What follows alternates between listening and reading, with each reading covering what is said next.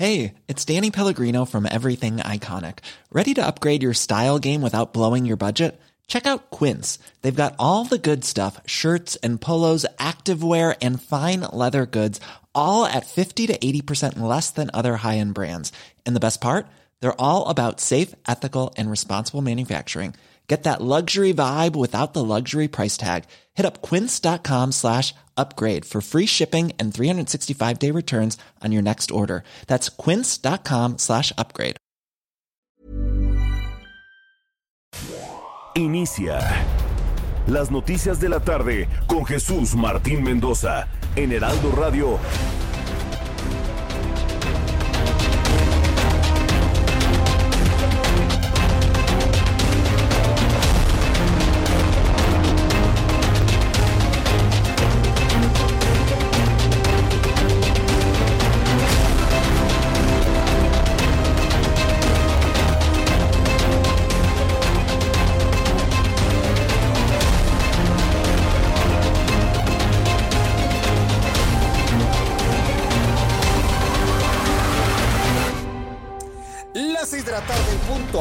centro de la República Mexicana. Bienvenidos, muy buenas tardes. Iniciamos el Heraldo Radio de esta tarde del eh, casi noche, eh, por cierto, ya está muy nublado aquí en el centro del país, de este viernes 20 de noviembre del año 2020. Súbale el volumen a su radio, le tengo toda la información importante a esta hora de la tarde. En primer lugar, le informo que gobernadores de la Alianza Federalista firmaron una controversia constitucional que será presentada ante la Suprema Corte de Justicia de la Nación la siguiente semana con el objetivo de recuperar recursos retirados por la extinción de 109 fideicomisos. Los gobernadores de la Alianza Federalista están firmando una controversia constitucional con la idea de que se le devuelva el dinero a todos los fideicomisos. Esto es verdaderamente una noticia muy importante que se genera el día de hoy.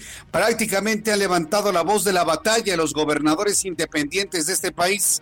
Vamos a escuchar lo que dijo Javier Corral, gobernador constitucional de Chihuahua. La controversia constitucional busca en primera instancia lograr que la Corte suspenda el artículo cuarto transitorio del decreto impugnado, que lo que hace es concentrar en los siguientes 30 días a la vigencia y publicación del decreto todos los recursos de estos fideicomisos en la Secretaría de Hacienda para ser distribuidos de manera discrecional, afectando estas importantes áreas de actividades del desarrollo de México. Esto es lo que ha comentado el gobernador de Chihuahua y vaya, tiene razón, tiene razón en lo discrecional porque lo hemos informado aquí. Los legisladores se negaron a etiquetar el recurso para ser utilizado en su momento única y exclusivamente para asuntos de salud y para nada. No está etiquetado y esa es la razón por la cual se habla de un uso discrecional, es decir, un uso únicamente para regalarlo y comprar votos y comprar voluntades. Eso ya lo digo yo. Eso ya se lo digo yo, por supuesto, aquí en el Heraldo Radio. También le informaré que Jesús Zambrano, dirigente nacional del PRD, pidió la renuncia del subsecretario de Salud, Hugo López Gatel, al señalar equivocaciones en el manejo de la pandemia, que ya suma más de 100 mil muertos, por lo que agregó, debería estar, no ni siquiera, ni siquiera, fíjese, dice Zambrano, no debería estar fuera de la Secretaría de Salud, debería de estar en la cárcel, Hugo López Gatel. Yo le invito para que me dé usted su opinión. ¿Dónde debe estar Hugo López Gatel? Libre, fuera de la Secretaría de Salud, inclusive en la cárcel. Ha sido completamente negligente su posición. ¿Sabe lo que dijo esta semana? Que los medios de comunicación nos dejemos de politiquerías con lo del COVID-19 y que mejor le pidamos a nuestras audiencias que usen el cubrebocas. No voy a utilizar la palabra que sí le escribí a través de mi cuenta de Twitter, pero decirle, todo eso es lo que hemos estado haciendo durante este tiempo, niño Gatel. Hemos lo que hemos hecho durante todo este tiempo, decirle al público, a la gente que utilice el cubrebocas, mientras usted está ahí de lambiscón con el Tlatuani, porque eso es lo que hay que decirlo. Y se lo digo aquí directamente. Todo este tiempo le hemos pedido a la gente que utilice el cubrebocas. No tiene por qué decirnos lo que tenemos que hacer y que lo hemos hecho prácticamente desde que inició la pandemia, mientras ustedes se negaban a utilizar el cubrebocas. Y ahora resulta, ¿no? Y además dice que la cifra de 100 mil es una cifra inusual.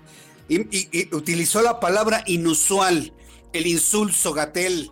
Es increíble. Bueno, pues ya están pidiendo cárcel para Hugo López Gatel.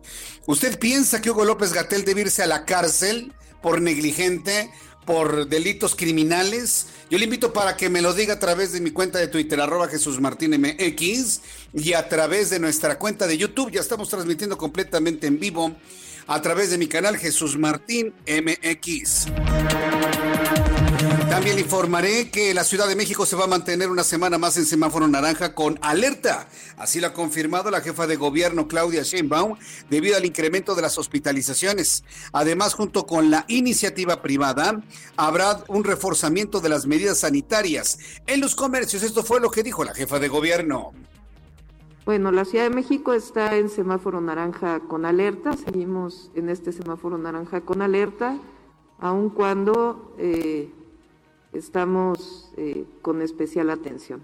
Lo primero que acordamos con los empresarios aquí presentes es un fortalecimiento muy importante de todas las medidas sanitarias.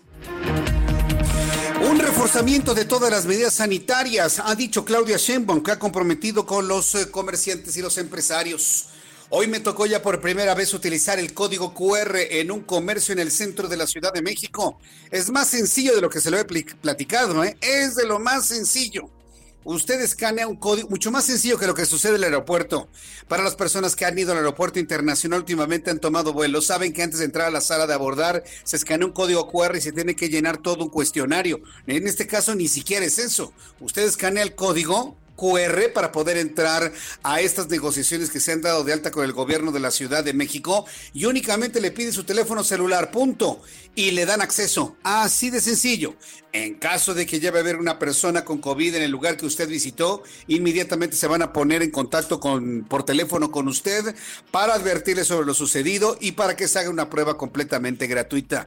Es sencillo y es parte de los protocolos que ha estado implementando el gobierno de la Ciudad de México para evitar las cadenas de contagio que se han generalizado en la capital de la República y en otras partes del país. En este resumen de noticias también le informo que Luis Crescencio Sandoval, secretario de la Defensa Nacional, aseguró que el ejército mexicano no anhela ejercer algún tipo de poder, pues por ley está sometido a las autoridades civiles. Lo que le he dicho, ¿por qué el ejército está sometido a la autoridad civil? Porque el comandante supremo de las Fuerzas Armadas, el presidente de la República, hablo de la institución, no hablo de quien la ostenta, ¿eh? No, yo hablo de la institución. El presidente de la República es un civil, evidentemente, y así es como está actualmente. Entonces queda completamente claro esto que ha dicho Luis Crescencio Sandoval y me da un enorme gusto que lo haya aclarado, ¿eh? Me da un enorme gusto que lo haya aclarado porque pues ya hubo inclusive hasta un mediocre cineasta que intentó pretender a través de una película que no vale la pena hacer pensar que el ejército le puede dar un golpe de estado a la sociedad. No, no, no, eso es verdaderamente impensable. Por eso la película del tal Michel Franco no fue al Oscar. La bajaron precisamente porque partía de premisas total y absolutamente falsas y difamantes. Bueno, pues hoy Luis Crescencio Sandoval asegura, el ejército está supeditado y sometido a las autoridades civiles. También le informo en este resumen de noticias que la Ciudad de México aplicará la ley seca en diversas alcaldías con el objetivo de frenar la propagación de COVID-19. Previamente, la jefa de gobierno, Claudia Sheinbaum, detalló que la prohibición busca que no se realicen fiestas en las que se incumpla la sana distancia y el uso de cubrebocas. Ocho alcaldías han determinado la ley seca. Más adelante le voy a decir cuáles son las ocho alcaldías en donde no se venderá alcohol. ¿Por qué no se va a vender alcohol? Pues para evitar que haya fiestas. Pero vaya, hay que decirlo con toda claridad. Habrá quien ya lo compre el día de hoy, habrá quien lo compre en la alcaldía vecina donde sí se puede vender. Bueno, pues esto es lo que está sucediendo, pero el llamado más que a prohibir las cosas es a que usted entre en un razonamiento. No haga fiestas, yo entiendo que ya gastó para los 15 años de la niña, yo entiendo que usted se quiere casar, podemos entender el bautizo, podemos entender el aniversario de lo que sea, pero no es posible hacerlo en este tiempo, se generan cadenas de contagio. También informo que el Fondo Monetario Internacional ratificó este viernes que México cumple con todos los criterios necesarios para tener acceso, en caso de requerir y sin condición alguna, a los recursos de una línea de crédito flexible otorgada en 2019 por un plazo de dos años. También le informo que el presidente de los Estados Unidos, Donald Trump, en las noticias internacionales en este resumen, asistió este viernes a la cumbre telemática de la APEC Tres años después de su última participación en este foro de cooperación económica Asia y el Pacífico, como dijera mi abuela, está muy contrito Donald Trump y ahora sí aparece en donde tiene que aparecer. Portugal extendió hasta el 8 de diciembre el estado de emergencia sanitaria que está en vigor desde el 9 de noviembre, aunque el gobierno aún no debe precisar, aún debe precisar las medidas que se aplicarán a partir del próximo martes, esto allá en Portugal. Y en una de las noticias eh, del deporte que realmente nos impactan y nos conmueven es la muerte de Ernesto Canto. Mucha atención, se lo informé en el Heraldo Televisión de manera oportuna. El atleta mexicano y medallista olímpica Ernesto Canto murió hoy. Tenía 61 años. Muy joven, no tenía por qué morir Ernesto Canto, pero ¿sabe de qué murió? Murió de cáncer un cáncer que la quejaba desde hace un buen tiempo. Ernesto Canto falleció a los 61 años. Su trayectoria deportiva se centró en la marcha atlética, disciplina en la que representó a México durante los Juegos Olímpicos eh, de 1994, logrando obtener la medalla de oro. Bueno, pues yo creo que todos recordamos esos, esos momentos de alegría, ¿no? Esos momentos en los cuales, pues el propio Ernesto Canto pues se alzaba con este impresionante triunfo. Bueno, pues yo le voy a tener todos los detalles de esto más adelante aquí en el Heraldo Radio. Ya son las 6 de la tarde con 10 minutos hora del centro de la República Mexicana. Vamos con nuestros compañeros corresponsales en la República Mexicana. Marta de la Torre nos informa desde Colima. Adelante Marta, te escuchamos. Así es, Jesús Martín, y es que Colima ya superó los 800 muertos de COVID-19, así lo confirmó la Secretaría de Salud en la entidad. Esto a 268 días de la emergencia sanitaria. En rueda de prensa virtual, la subdirectora de epidemiología, Diana Carrasco Alcántara, alertó a la población al informar que a nivel estatal la letalidad se mantiene con un promedio de 12 personas fallecidas por cada 100 enfermos, lo que coloca a este estado como un estado de nivel de alto riesgo, es decir, por la gran cantidad de personas que están falleciendo por COVID-19 y es que se encuentran, se cuentan con 6.690 eh, contagios aquí en la entidad y de eso ya 800 son fallecimientos. Indicó la especialista que en donde se registraron más decesos aquí en Colima fue en el IMSS con 502 decesos, seguido de la Secretaría de Salud con más de 200, 211 decesos. Respecto a municipios, es en la zona conurbada de Colima, Villa de Álvarez, donde se han registrado más muertes, seguidos de Manzanillo. Y respecto a la, la edad de las personas, pues son eh, mayores de 65 años, la mitad de las personas que eh, pues la mitad de los fallecidos eh, aquí en Colima son mayores de 65 años, pero también se registró el fallecimiento de una bebé de menos de un año, quien eh, precisamente pues falleció por COVID-19. Ella solamente tendría apenas ocho meses de edad cuando se registró ese fallecimiento en el municipio de Minatitlán. Mi reporte, Jesús Martín. Bien, gracias por la información, Marta de la Torre. Gracias, buenas tardes. Hasta luego, muy buenas tardes. Vamos con José Alemán, nuestro corresponsal en San Luis Potosí. La pandemia golpea en San Luis Potosí a trabajadores de la salud. Adelante, José Alemán, te escuchamos. Muy buenas tardes, Jesús Martínez. Efectivamente, para informar que este viernes el Comité Estatal para la Seguridad en Salud dio a conocer que en los últimos días tres trabajadores de la salud, precisamente en San Luis Potosí, han muerto por el SARS-CoV-2 y 91 más han sido contagiados. El director estatal de salud pública, Miguel Ángel Luxor Steiner, señaló que dos de los tres fallecidos fueron contagiados dentro de las instalaciones del sector salud, por lo que son 10 de las 25 defunciones en las que el virus fue adquirido en el desempeño de su trabajo.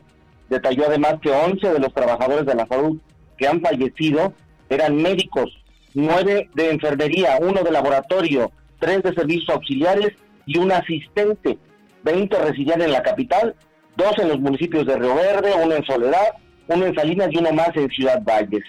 Añadió que con los 91 contagios, la cifra asciende a 3.548 casos positivos registrados entre el personal de salud durante la pandemia en San Luis Potosí. También se confirmaron tres nuevos eh, contagios entre policías estatales y siete más en las corporaciones municipales, por lo que las cifras subieron a 143 y 198 respectivamente. Por su parte, la titular de los servicios estatales de salud, Mónica Liliana Rangel, dio a conocer que de las 442 quejas que han recibido por incumplimiento de medidas preventivas y cuya regulación compete a los ayuntamientos, 310 son fiestas clandestinas, las cuales en su gran mayoría se han realizado en la zona metropolitana de la capital potosina. En este contexto, estaremos muy atentos de toda la información allá en San Luis Potosí. Muchas gracias, José Alemán. Muchas gracias, buenas tardes. buenas tardes. Mientras estamos escuchando a nuestros compañeros reporteros, en la República Mexicana, nuestros corresponsales a través de YouTube. Le estoy mostrando imágenes de aquel momento en Los Ángeles 1984 cuando Ernesto Canto ganaba la medalla de oro en caminata. Increíble momento que muchos recordamos con una gran emoción. Hoy ha muerto Ernesto Canto. Hoy ha muerto Ernesto Canto y bueno, ante el dolor de toda la comunidad deportiva de nuestro país. Mientras seguimos escuchando estas noticias aquí en el Heraldo Radio a través de YouTube, le estoy mostrando estas imágenes imborrables de Los Ángeles 84. Fernando Paniagua es nuestro corresponsal en Querétaro. Adelante, Fernando, te escuchamos. Muy buenas tardes. Fernando Paniagua, adelante. Bien, en unos instantes mi compañero Fernando Paniagua, nuestro corresponsal en Querétaro, nos tendrá toda la información en torno a lo que ha dicho la diócesis de Querétaro. Dice, pueblo de México sin educación para, para la desesperación, despenalización de la marihuana. ¿De, ¿De qué es lo que habla la diócesis? Adelante, Fernando Paniagua.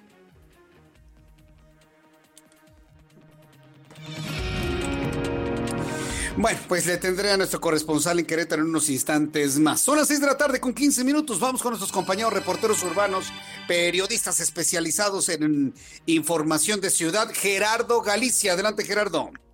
¿Qué tal, Jesús Martín? Te saludo con muchísimo gusto desde el Paseo de la Reforma y la Avenida de los Insurgentes. Tenemos buenas noticias. Estaba bloqueado este crucero por jóvenes que precisamente no quedaron muy conformes con este dictamen para la regularización de la marihuana. Estaban exigiendo dialogar con algunos senadores. Ya se les consiguió una cita para el próximo lunes y por ese motivo liberan la circulación del Paseo de la Reforma y Avenida de los Insurgentes. Así que ya se puede utilizar. Únicamente hay que manejar con precaución. Quedó bastante rezagado eh, estas importantes arterias quedaron con un avance un tanto complicado y para nuestros amigos eh, que van a utilizar la avenida de los insurgentes, sobre todo hay que tener precaución porque también tenemos ya presencia de ciclistas, se están moviendo hacia la Secretaría de Movilidad, en ese punto van a tener una manifestación, en breve estaremos llegando hacia esa zona. Por lo pronto, Jesús Martín, el reporte, seguimos muy, muy pendientes. Volvemos a buscar entonces desde las instalaciones de la Secretaría de Movilidad. Muchas gracias, Gerardo. Con todo gusto, excelente noche. Excelente tarde, excelente noche, Gerardo Galicia. Vamos con Augusto Atempa con más información desde otro punto del Valle de México. Adelante, Augusto. Jesús Martín, excelente tarde. Tenemos dos operativos simultáneos en las calles de las colonias Peralvillo y Guerrero. El primero se lleva a cabo en la esquina del eje del eje 1 y Jesús Carranza, dentro de una vecindad donde ya se ingresaron los elementos de la Policía de Investigación, apoyados por la Secretaría de Seguridad Ciudadana. El otro operativo se lleva a cabo en otra vecindad de la calle Magnolia, ahí en la colonia eh, Guerrero. Ahí también está participando los integrantes del grupo de reacción inmediata. Hasta el momento se desconoce contra qué o contra quién es el operativo para, eh, en el que participan más de 50 agentes en ambos dispositivos. Estaremos muy al pendiente para llevarles la información sobre estos posibles decomisos o posibles detenidos. Jesús Martín, el reporte. Muchas gracias por esta información, Augusto Atempa. Muy buenas tardes. Hasta luego, que te vaya muy bien, muy buenas tardes. Ya tengo en la línea telefónica a Fernando Paniagua desde Querétaro. ¿Qué fue lo que dijo la diócesis de Querétaro sobre la marihuana, Fernando? Jesús Martín, buenas tardes. El vocero de la diócesis de Querétaro, Martín Lara Becerril, afirmó que el pueblo mexicano no tiene la suficiente educación para un uso responsable de la marihuana. En conferencia de prensa, el vocero diocesano lamentó la aprobación en el Senado de la República de la despenalización de esta droga y se pronunció por analizar más a fondo este tema. Efectivamente, dijo, no parece lo más oportuno una aprobación de este tipo porque desgraciadamente nosotros los mexicanos no somos un pueblo que esté bien educado para un uso responsable y hacer una sociedad perfecta, perfectamente educada en este tema. Se abre el riesgo para que se desborde de una manera, dijo el prelado. El, vocero de la diócesis de Querétaro pidió a los diputados federales, a quienes ahora les toca aprobar el dictamen, tomar en cuenta las implicaciones sociales de esta medida y ver cada situación en particular. Esta es la información. Gracias por la información, Fernando Paniagua. Hasta luego, buenas tardes. Hasta luego, que te vaya muy bien. Bueno, efectivamente, está aprobado por el Senado de la República, no se ha aprobado para su aplicación. Para que vea, yo estoy de alguna manera en coincidencia con lo que dice la diócesis, no porque sea una instancia religiosa, sino porque hay razón en ello. No se ha aprobado el dictamen, lo aprobó el Senado, falta que lo revise y lo apruebe la Cámara de Diputados y hasta entonces pasaría al Ejecutivo para su promulgación y publicación. Los diputados pueden cambiarlo y yo he convocado al gobierno federal de manera concreta, Andrés Manuel López Obrador, que haga honor a su palabra en torno a las drogas. Si algo puedo reconocer al presidente de la República, Andrés Manuel López Obrador, de lo poco que le he reconocido, es su preocupación porque los jóvenes no anden todos briagos, ni todos drogados, ni todos moteados. En eso sí yo le reconozco cuando él fue jefe de gobierno, jamás pasaron esas medidas, jamás. Pero ahora como son grupos que lo apoyaron para llegar a la presidencia, lo están dejando hacer. Yo le invito al presidente de la República, y ahora es una invitación, en su momento va a ser una exigencia que cumpla con estos preceptos de mantener a la gente libre de drogas. Y no por nada tenemos una campaña en radio y en televisión que se llama En, en, la, vida de las drogas, en el, no hay final feliz. Entonces, no hay final feliz con las drogas. En el mundo de las drogas no hay final feliz. Y ahora esto es aprobando la utilización de más droga y luego la sobre todo la gente, ¿cómo entiende esto? Se fueron a sembrar plantas de marihuana y a fumarla en la calle afuera del Senado de la República, cuando eso lo prohíbe el propio dictamen. Entonces, efectivamente, la gente no está preparada, pero porque no lee, porque hay mucha gente ignorante, porque le da flojera leer porque le da flojera leer el dictamen. No se puede sembrar marihuana en las calles y fumarla en las calles, ni aún así. Entonces, ahí está la invitación. Ahí está la invitación para que el presidente vete esta ley una vez que termine de pasar por la Cámara de Diputados, porque va en total y absoluta contradicción a su idea de mantener a jóvenes y adultos alejados de las drogas. Son las 6 de la tarde con 21 minutos hora del centro de la República Mexicana. Hoy, 20 de noviembre, eh, hay muchas cosas que recordar, entre ellos la Revolución Mexicana. Esto y más con Abraham Arriola, que nos recuerda lo que sucedía un día como hoy en México, el mundo y la historia. Adelante, Abraham.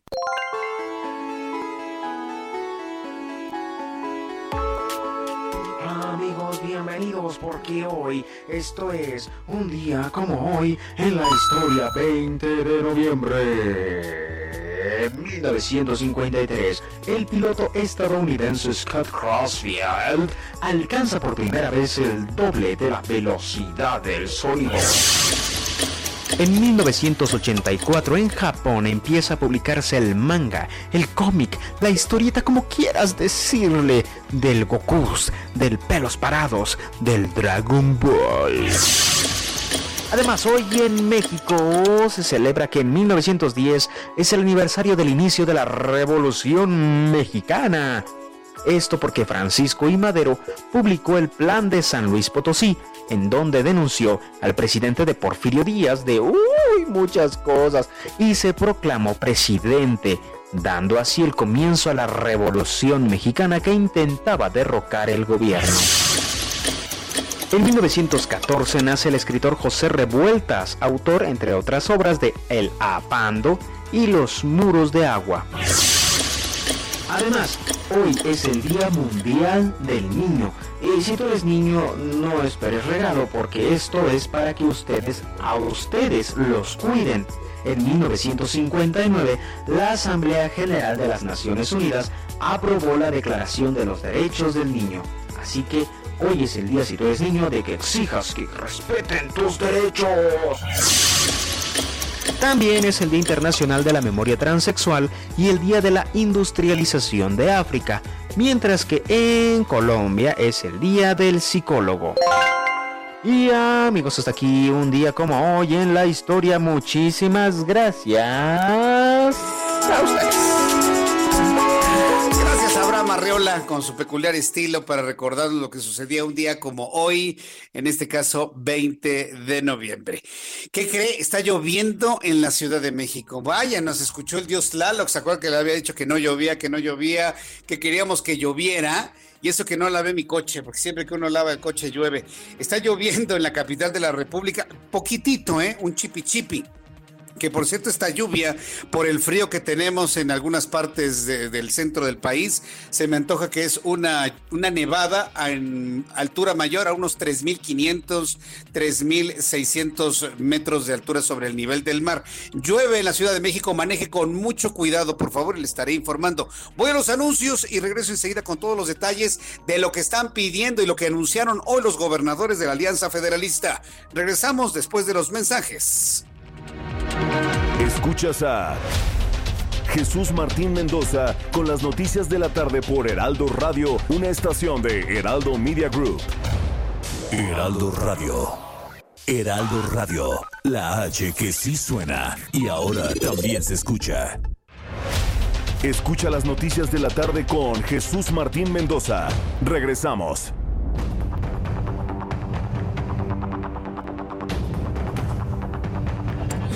Ya son las seis de la tarde con 30 minutos, las seis y media, hora del centro de la República Mexicana. Continuamos con la información aquí en el Heraldo Radio. Y le decía que está lloviendo en la capital del país. ya, ya reció algo la lluvia. Ahora sí tengo oportunidad de estar frente a una terraza en este momento donde veo cómo cae la lluvia, al menos en el sur de la capital del país. ¿Qué es lo que estamos viendo? Dice el Servicio Meteorológico Nacional que esta noche y madrugada un canal de baja presión extendido sobre el oriente de la República Mexicana en interacción con ingreso de humedad del Golfo de México e inestabilidad de niveles altos de la atmósfera ocasionará lluvias puntuales intensas en Puebla, Veracruz, Oaxaca, Tabasco y Chiapas, así como chubascos en San Luis Potosí, Hidalgo, Querétaro, Tlaxcala, Ciudad de México y Estado de México. Onda tropical número 44 ingresa por la península de Yucatán. Durante esta noche provoca lluvias puntuales muy frecuentes en toda la península. Dice que para mañana la onda tropical número 44 recorrerá toda esta parte y alcanzará ya la parte central del país. Hay un canal de baja presión que se extiende sobre el oriente y sureste de la República Mexicana. Esto que tenemos aquí sobre nuestras cabezas eh, parece más que nada eh, la entrada de un frente frío combinado con una masa húmeda en esta parte, sí, efectivamente, en el centro del país. Ya estoy viendo aquí la imagen satelital. Ahora, para usted que me ve a través de YouTube, le voy a compartir la imagen. Claro, ¿sabe lo que tenemos? Este, este sistema, este sistema que tenemos en el Golfo de México, ahí lo tenemos. Tenemos un sistema en todo lo que es el Golfo de México afectando el estado de Veracruz, Campeche, ahí lo tenemos, la parte norte del estado de Oaxaca, el estado de Chiapas, y está alcanzando el centro del país. Va del Golfo de México hacia el occidente. Le describo para quien no lo está viendo. Le describo para quien no lo está viendo, se está moviendo esta masa rumbo al occidente y está entrando en este momento al Valle de México, lo que nos muestra que vamos a tener un fin de semana bastante nublado, bastante lluvioso, podría decirle algo frío, algo fresco, por lo que, bueno, para quienes van a salir de sus casas durante este, este día, pues no le recomiendo así del todo, porque estará sumamente frío el centro del país. Ahí está la masa nubosa que está avanzando hacia el occidente. Con estos elementos atmosféricos le doy a conocer pronóstico del tiempo. Amigos que nos escuchan allá en Monterrey, Nuevo León, con base en las imágenes satelitales, para el día de mañana tendremos cielo completamente despejado, alta temperatura con una mínima de 22, una máxima de 32. Amigos de Guadalajara, Jalisco, con tendencia a nublarse, temperatura en este momento 21 grados. La mínima oscilará entre los 17 y 18 y la máxima en 29 grados.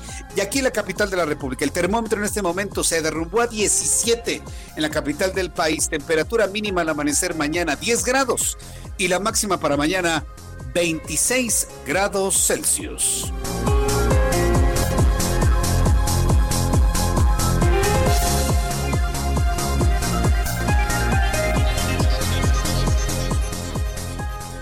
Ya son las 6 de la tarde con 33 minutos. Súbele un poquito más el volumen. Súbale el volumen a su radio. Súbale volumen a su radio. Usted que me escucha en las emisoras del Heraldo Radio en toda la República Mexicana para escuchar toda la información. Fíjese, ya empezó el debate este, este debate inútil, ¿no? Del cual siempre sucede que quien quiere defender eh, lo que provoca la marihuana, ¿sí? Sí, porque yo conozco mucha gente que ha sucumbido ante la marihuana y dicen, ay, ¿qué tal el alcohol, Jesús Martín? Ya tenemos un problema con alcohol, gravísimo. Ya tenemos un problema con tabaquismo, como para ahora sumarle un problema con marihuana. Ese es el punto. Y el problema es que quienes consumen alcohol van a consumir ahora marihuana y el problema va a ser doble. Y eso no lo digo yo, lo sabe la gente que sabe sobre salud pública.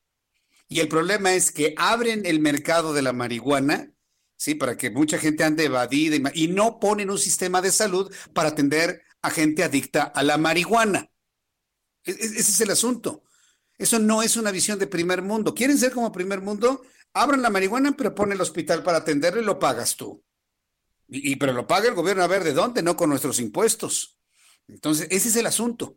Que la gente que fuma marihuana se vuelve adicta, luego no es responsable de su propia situación que ellos escogieron. Ese es el punto. Y lo mismo para el alcohólico y por lo mismo para quienes consumen otro tipo de sustancias. Hay que pues, hacerse responsables de lo que uno hace, ¿eh? Hay que volverse responsables de lo que uno hace. Y ese es un punto que, mire, ¿usted cree que lo tocaron en la Cámara de Senadores? ¿La responsabilidad de la gente? No, hombre. En este país no existen ni las obligaciones ni las responsabilidades. Aquí puros derechos. Y usted tiene derecho a hacer lo que se le venga en gana. Ah, no, pero no le toquen al pueblo la responsabilidad y la obligación porque se van los votos. Ah, no, no, no, al pueblo no hay que tocarle ni la responsabilidad ni la obligación porque se van los votos. Y así lo digo clarito. Nada más está pensando en, en, la cuota política, nada más en todo lo que se dice. Hay que ser responsables. ¿Quiere usted beber alcohol? Responsabilícese de su alcoholismo. ¿Quiere usted consumir marihuana? Responsabilícese de su adicción. Entonces, así, así. ¿Qué hay de malo en eso? Absolutamente nada. Los países del primer mundo que tienen una amplitud hacia el, consumo de ciertos enervantes tienen sistemas de salud debidamente establecidos para atender al adicto, inclusive para poderle otorgar de manera controlada cierta cantidad de droga al adicto y de ahí a partir de ahí empezar a reintegrarlo a la sociedad. ¿Usted cree que soy aquí en México? ¡Hombre! No, hombre, para, pero por ¿vio a las personas que estaban fumando la marihuana ayer en el Senado de la República? ¿Vio usted a las personas que estaban fumando la marihuana ayer en el Senado? Yo le invito para que vea algunas imágenes que tenemos de esas personas en el Heraldo Televisión. En nuestras transmisiones de televisión lo puede ver en mi cuenta de Twitter, arroba Jesús Martín MX. Ahí está mi programa de televisión. Le presenté imágenes de los que estaban consumiendo la marihuana ayer en el Senado de la República y usted dígame qué es lo que piensa, qué es lo que ve, si ese es el México que usted quiere, si es el México ideado y soñado por usted, está bien, dígamelo, compártamelo. Si no lo es, pues también dígamelo y compártamelo. Yo no voy a decir nada más más que eso. Bien, cuando son las seis de la tarde con 36 minutos, vamos a las noticias importantes del día de hoy. Y mire, que esta, para quienes hemos lamentado la desaparición de los fideicomisos, y mire, te lo voy a decir con toda claridad. Tal vez no necesitemos 109 fondos y fideicomisos, pero pagaron justos por pecadores. ¿eh? Y si en esto de los fideicomisos había pecadores porque eran opacos, porque se iban sobre la lana, porque el dinero nunca llegaba a su destino, esa no era razón para suspender o cancelar todos los fideicomisos de ninguna manera. Si la acción que pretende la Alianza Federalista rescata dinero para la investigación, para la ciencia, para eh, la tecnología, para la cultura, para el deporte. Mire que nada más le he mencionado cinco. Para los desastres naturales, seis. Si podemos rescatar seis o diez fideicomisos de cosas verdaderamente centrales, créame que será un verdadero triunfo. ¿Por qué le digo esto? Porque reunidos en Jalisco, los diez gobernadores de la Alianza Federalista anunciaron en voz de Enrique Alfaro, gobernador constitucional de Jalisco, que la semana que entra van a interponer una controversia constitucional, es decir, van a argumentar la constitución para apelar jurídicamente contra la desaparición de los 109 fondos y fideicomisos, la cual será entregada a la Suprema Corte de Justicia de la Nación. Están convencidos los gobernadores, entre ellos Enrique Alfaro, sobre todo Enrique Alfaro, que ha sido uno de los eh, gobernadores más claros, más combatientes, más visibles desde la oposición, que se ha violado la constitución al cancelar los 109 fondos y fideicomisos. El gobernador de Chihuahua, Javier Corral, señaló que las controversias se tratan de uno de los instrumentos legales más importantes para la defensa de la soberanía y el federalismo. Pues claro, porque lo que está buscando López Obrador al cancelar los fideicomisos es que todos vayan a pedirle de la mano de manera central al presidente. Con el argumento de que vamos a entregar el dinero de manera directa, pretende que la gente vaya a besarle el anillo como si fuera un papa, como si fuera un pontífice, para que les dé un, un mendrugo, ¿no? Y eso no es posible, eso no se va a permitir en este país. Bien, pues eso fue lo que comentó Javier Corral. Señaló que la controversia se trata de uno de los instrumentos legales más importantes para el federalismo. Señaló que son 16 conceptos de invalidez los que van a mostrar en la controversia y que están basados en artículos de la Constitución mexicana, pues vulneran derechos, proyectos y objetivos en áreas sensibles del desarrollo tecnológico, de desastres naturales, de desarrollo urbano, del desarrollo de la minería, del deporte, de la cultura, de la ciencia, de la investigación, en fin, entre otros. El gobernador del estado de Jalisco, eh, Enrique Alfaro, expuso, juntos hemos levantado la voz para defender los presupuestos de nuestros estados, para defender los recursos de los ciudadanos que gobernamos. Vamos a cumplir un compromiso que habíamos hecho para presentar la controversia constitucional que busca revertir esta decisión centralista de desaparecer los fideicomisos que hace algunos días se consumó ya en una decisión de la Cámara de Diputados. Entonces tenemos a 10 gobernadores que van hacia la inconstitucionalidad de la desaparición de los fondos y de los fideicomisos. Qué noticia, ¿eh? Qué noticia. La verdad, a mí, la verdad me, me llena tal vez de esperanza. Ya muchos nos habíamos ya eh, resignado a, a, que habían desaparecido los fideicomisos y estábamos evidentemente, yo en lo personal, ya en una mente de ir a una reconstrucción de este país, porque está destruido el país, ¿eh? Estaba destruido y llegaron estos y terminaron de destruirlo más eh, ir a una reconstrucción de nuestro país en 2024. Pero mire, existe la posibilidad de que en estas acciones encabezadas por gobernadores, pues se pueda rescatar, si no los 109 fideicomisos o fondos, porque bueno, porque son fondos y fideicomisos, sino todos, al menos los más importantes en áreas sensibles para no dejar desprovistos de apoyo económico a sectores fundamentales del país. ¿Y sabe cuál es? El de los eh, estudiantes, investigadores, becas.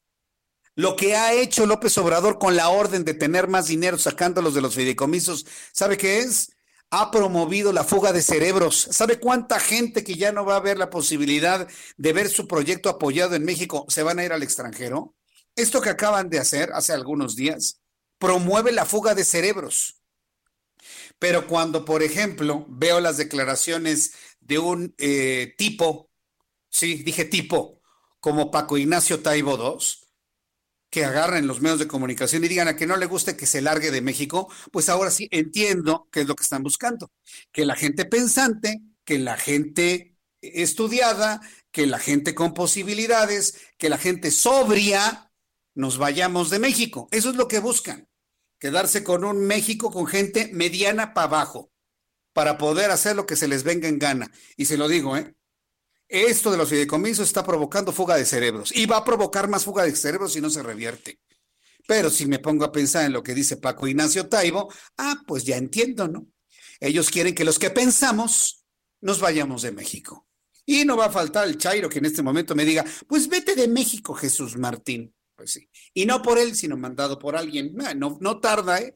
No tarda. Todo va entrando y todo va cayendo exactamente en un plan que no precisamente llega desde, desde dentro de nuestro país, ¿eh? no precisamente desde nuestro país. Pero en fin, vamos a desearles muchísimo éxito a los gobernadores de la Alianza Federalista con esta acción, con esta acción de inconstitucionalidad que se va a presentar la próxima semana. Será será la, la, noticia importante de la próxima semana y evidentemente, por supuesto, aquí en el Heraldo Radio, en esta emisión y en el Heraldo Televisión, le vamos a llevar puntual, puntual seguimiento, ¿eh? para que usted no se pierda ni un solo detalle y ni un solo momento. Ya que estamos hablando de mediocres, ya que estamos hablando de mediocridades en el país, eh, el presidente nacional del PRD, Jesús Zambrano, aseguró que el subsecretario de Salud, Hugo López Gatel, debe ser enjuiciado. Ya que estoy hablando de mediocres, pues hablemos del subsecretario de Salud, Hugo López Gatel, ¿no? Sí, sí, sí, sí, lo dije. Ya que estamos hablando de, de mediocridades, ¿no? Bueno, pues hoy el presidente del PRD, Jesús Zambrano, aseguró que Hugo López Gatel debe estar tras las rejas.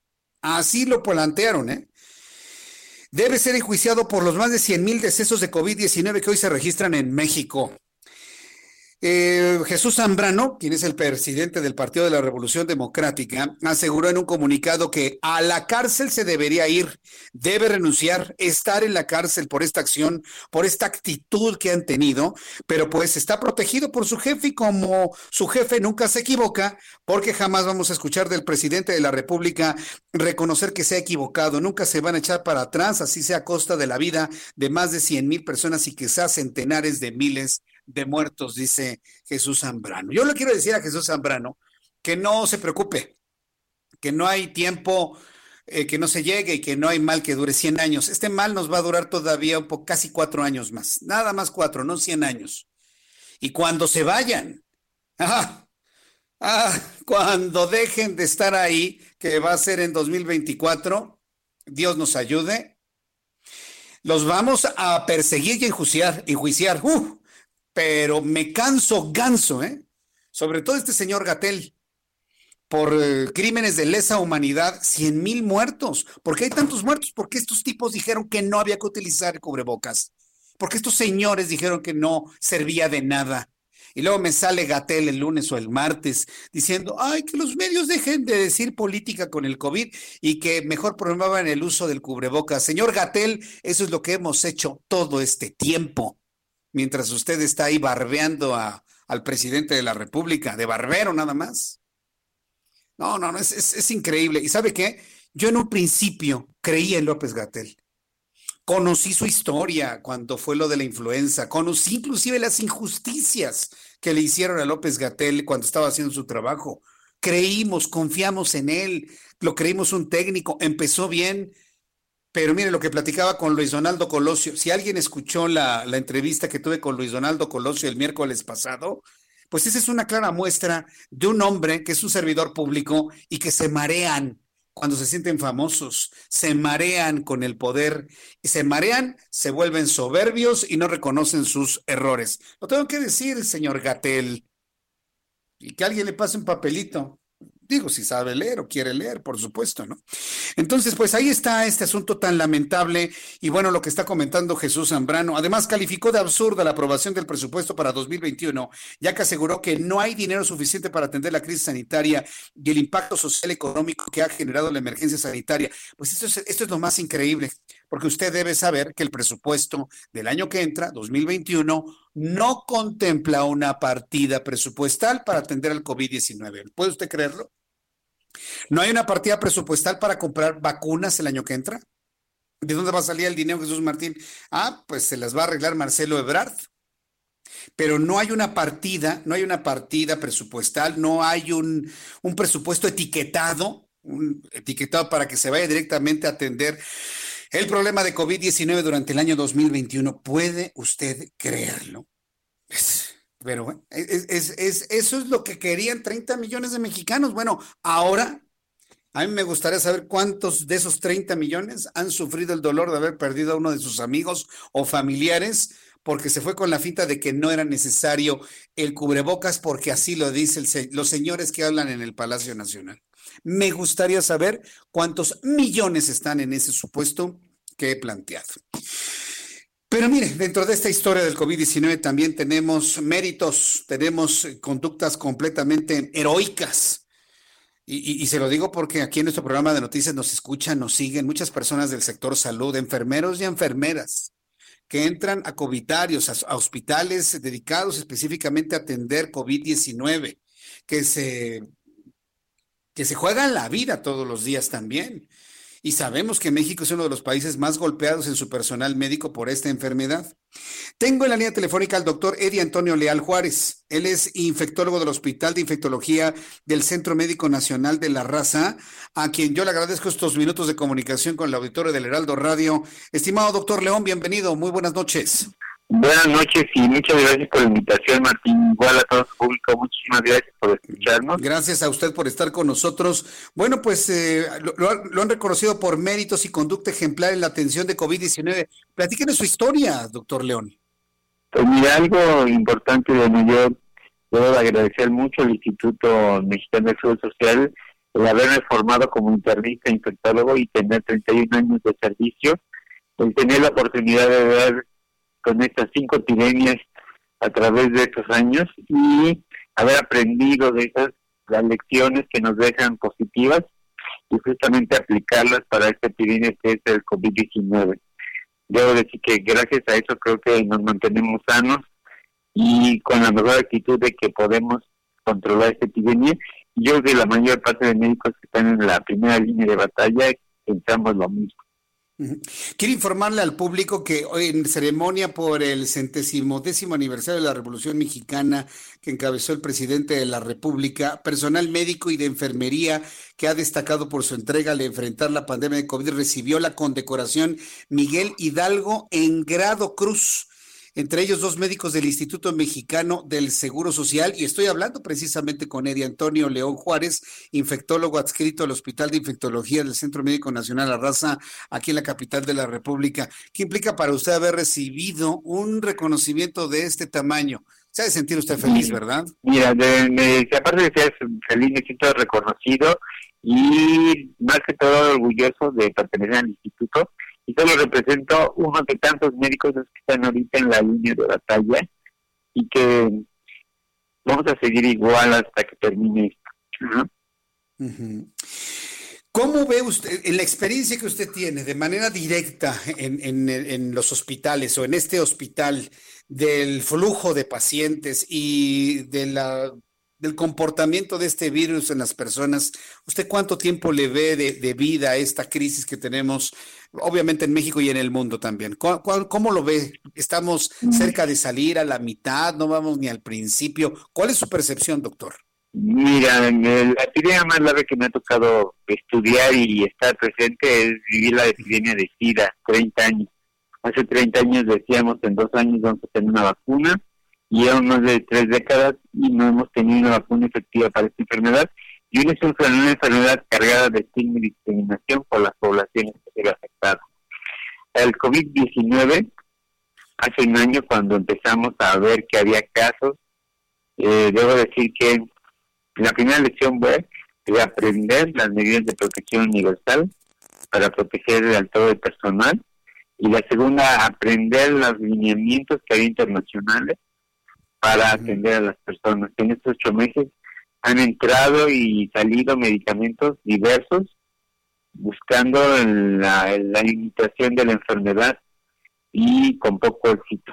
Los pocos medicamentos que son útiles son efectivos en, etapas muy tempranas, antes de cinco días. Los demás, después de eso, hay poco que ayudarle a los pacientes, es muy limitada la acción. Y lo que vemos que en SIDA, lo vemos también en esta enfermedad, los pacientes están llegando muy tarde a las instituciones de salud, prefieren quedarse en su casa con síntomas o medio tratarse afuera. Creo que hemos interpretado o malinterpretado todos este, el quédate en tu casa, es quédate en tu casa de sano, pero el quédate en tu casa, en el, pero el que tiene síntomas, tiene fiebre, tiene dolor de cabeza, no, no lo consideremos como algo normal. Esa persona debe ir a revisión a los hospitales. Correcto. después de siete días es poco lo que le vamos a ofrecer. Y creo que el ver pacientes tardías es lo que ha generado tantos problemas en estos momentos. Pues, eh, doctor Eddie Antonio León Juárez, yo le agradezco mucho que me haya tomado la llamada telefónica y felicitarlo por la conducta ejemplar que le ha sido reconocida el día de hoy. Muchas felicidades por ello. Necesitamos más historias como la de usted. y hacemos votos porque esta pandemia en el mundo y en México empiece a disminuir de verdadera, verdaderamente claramente es lo que quiero decir. Y no nada más por un decreto, por una conferencia matutina que alguien irresponsablemente diga que ya va a la vaca cuando vemos que va hacia la alza. Yo, yo espero que el trabajo que ustedes tienen actualmente empiece a disminuir lo más pronto posible. Muchas gracias por este tiempo, doctor León. Muchas gracias a usted por la invitación.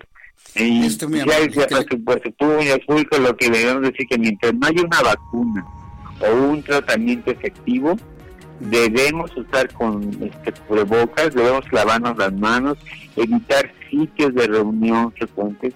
Creo que esa población, tenemos que estudiar todas esas poblaciones y decirles si tenemos que bajar adentro a la parte más básica de lo que es la familia y de las personas, hay que hacerlo. Es la única forma en que todos podemos contribuir al control de esta epidemia. Muchísimas gracias. Muchas gracias por su consejo, doctor. Inclusive el público le manda bendiciones también. Gracias, doctor. Que le vaya muy bien. Fuerte abrazo. Gracias. Hasta luego. Muy buenas tardes. ¿Sabe que se está convirtiendo, como lo dice el doctor galardonado, el doctor León Juárez, en lo más importante al mismo tiempo que el cubrebocas? no estar en reuniones. Regresaré con esto después del resumen de noticias. Primero voy a los mensajes, luego un resumen de noticias, nuestros compañeros reporteros urbanos, actualizaciones de número de COVID y le voy a hablar de lo importante de no reunirse durante este fin de semana. Mensajes y regresamos. Escuchas a Jesús Martín Mendoza con las noticias de la tarde por Heraldo Radio, una estación de Heraldo Media Group. Heraldo Radio. La HCL se comparte, se ve y ahora también se escucha. Heraldo Radio. Escucha las noticias de la tarde con Jesús Martín Mendoza. Regresamos.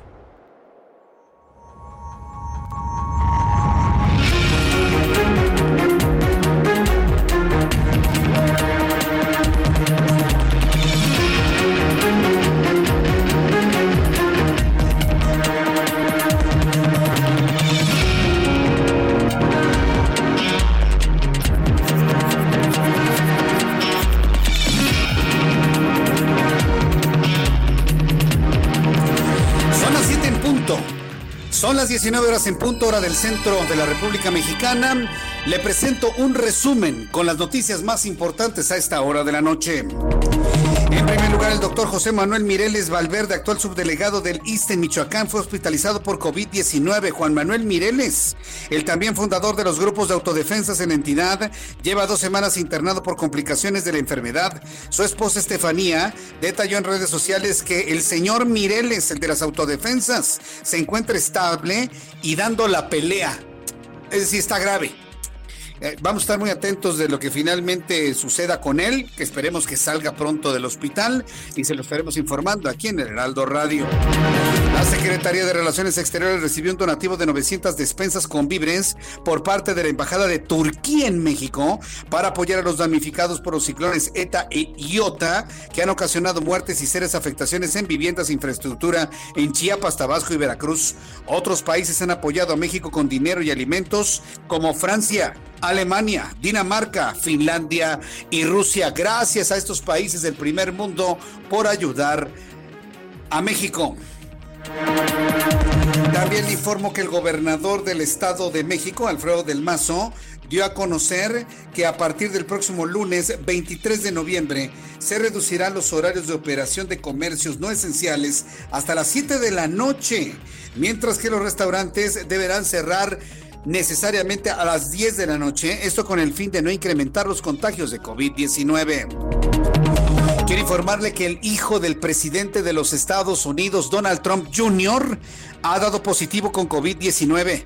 Donald Trump, hijo, quien es el hijo del presidente de los Estados Unidos, ha dado positivo a COVID-19, confirmó un portavoz de la Casa Blanca.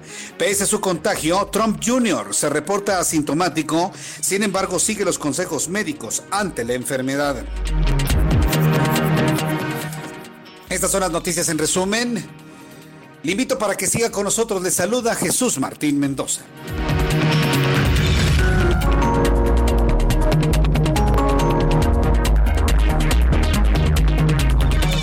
Continuamos con la información, son las 7 con 3, las 19 horas con 3 minutos, hora del centro, hora del centro del, del, país. Sé que estamos llegando a otras partes de la República Mexicana con otros usos horarios. Desde aquí, muchísimas gracias por escucharnos. Estamos cubriendo ya prácticamente toda la República Mexicana con la señal del Heraldo Radio.